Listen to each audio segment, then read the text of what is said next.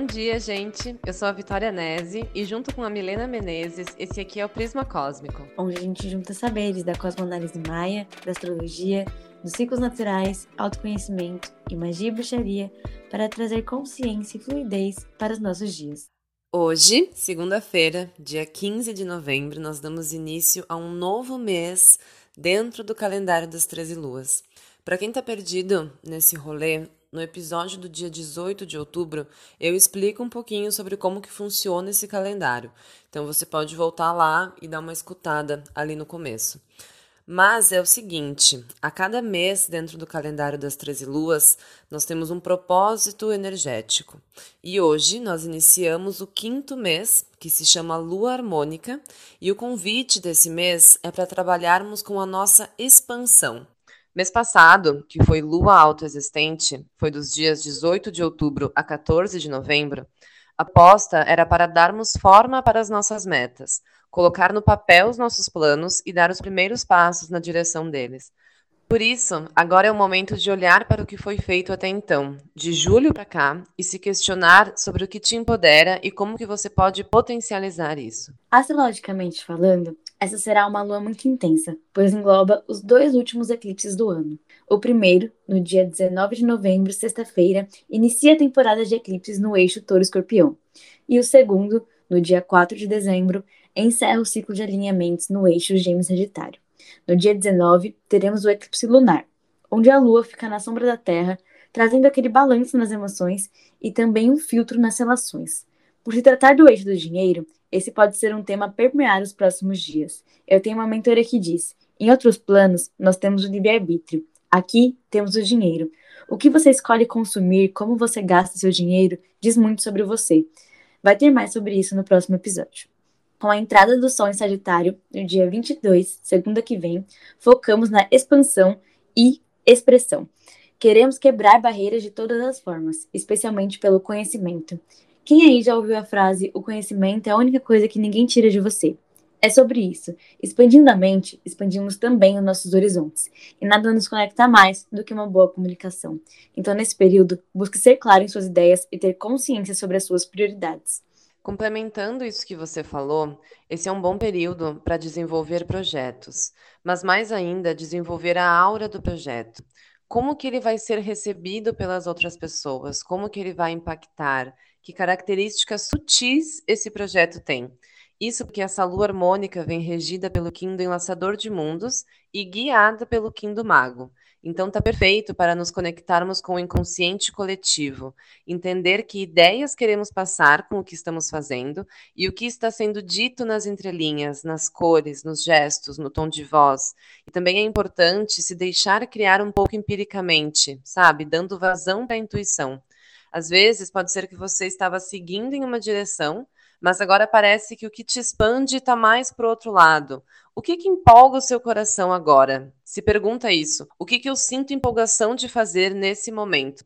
É isso que vai potencializar você hoje. E lembra que você é uma só. Se tem três projetos, cada um tem 33% da sua energia, mas tem cinco, só tem 20%. Escolhendo um por vez, você consegue movimentar muito mais. Amiga, é exatamente isso. Essa é a visão estratégica que o Kim do Guerreiro está nos desafiando a ter. Como tem muitas energias sutis trabalhando, despertando o nosso inconsciente, revisando nossas questões internas, o guerreiro vem dizer: olha, mas por que você está fazendo isso que você está fazendo? Onde é que você quer chegar com isso?